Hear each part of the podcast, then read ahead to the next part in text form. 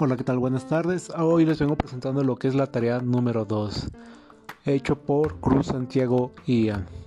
Aquí vamos a definir lo que son cinco puntos. La primera de ellos sería la motivación e incentivos.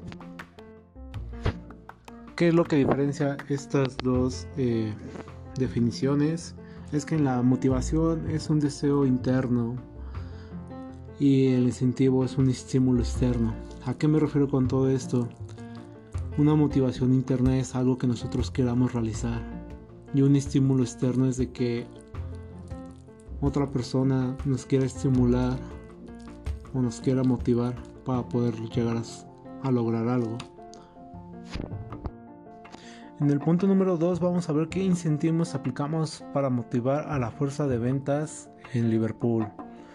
Uno de ellos que yo recuerdo mucho fue, fueron los pedidos de internet hace tiempo, estamos hablando de hace dos años, donde el vendedor aprovisionaba y lo hacía de mala gana, ya que pues era una pérdida de tiempo para ellos. Les llegaba a quitar lo que eran ventas.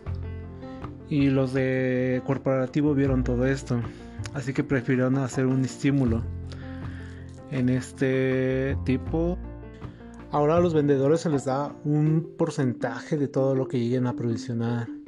Así que motivan a, los vendedores de que entre más aprovisionen van a tener un mejor bono para fin de mes.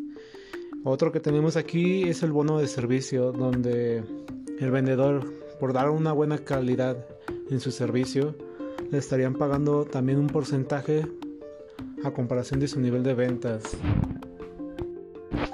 En el punto número 3 tenemos eh, la teoría de autoeficiencia que fue la que más, más me agradó a mí, ya que esta teoría habla sobre la eficiencia del personal. Entre más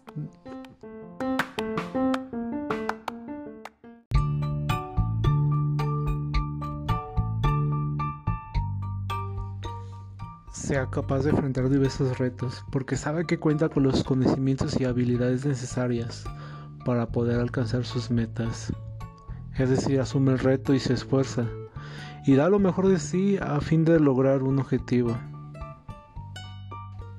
En el punto número 4 tenemos la mejor manera de motivar a la fuerza de ventas es a través de incentivos monetarios. Se sabe que las personas buscan ganar dinero y si haciendo algo pueden generar un poco más de dinero, yo creo que sería una buena motivación siempre y cuando sea equilibrado el esfuerzo que dan por lo que reciben.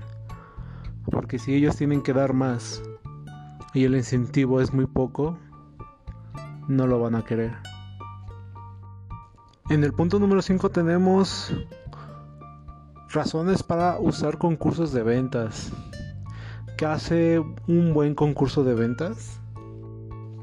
En el área de Liverpool se tienen ventas individuales, donde cada uno lo que venda es lo que va a comisionar. Si la empresa quisiera ganar un poco más, tratando de motivar a su personal de ventas, eh, por ejemplo, tenemos un concurso que hicieron hace poco en Liverpool en el área de telefonía, que la persona que más vendiera cierta marca se le iba a estar regalando lo que era un celular de esa misma marca. Entonces todos los vendedores hicieron su mayor esfuerzo. Claro, solamente iba a ser para una sola persona, pero creo que logró su objetivo. Profesor, espero que le haya gustado y que no se le haya hecho tan aburrido. Es algo nuevo hacer todo este tipo de podcast no estamos acostumbrados, así que sí cambiamos un poco nuestra manera de explicarnos. Saludos, profesor.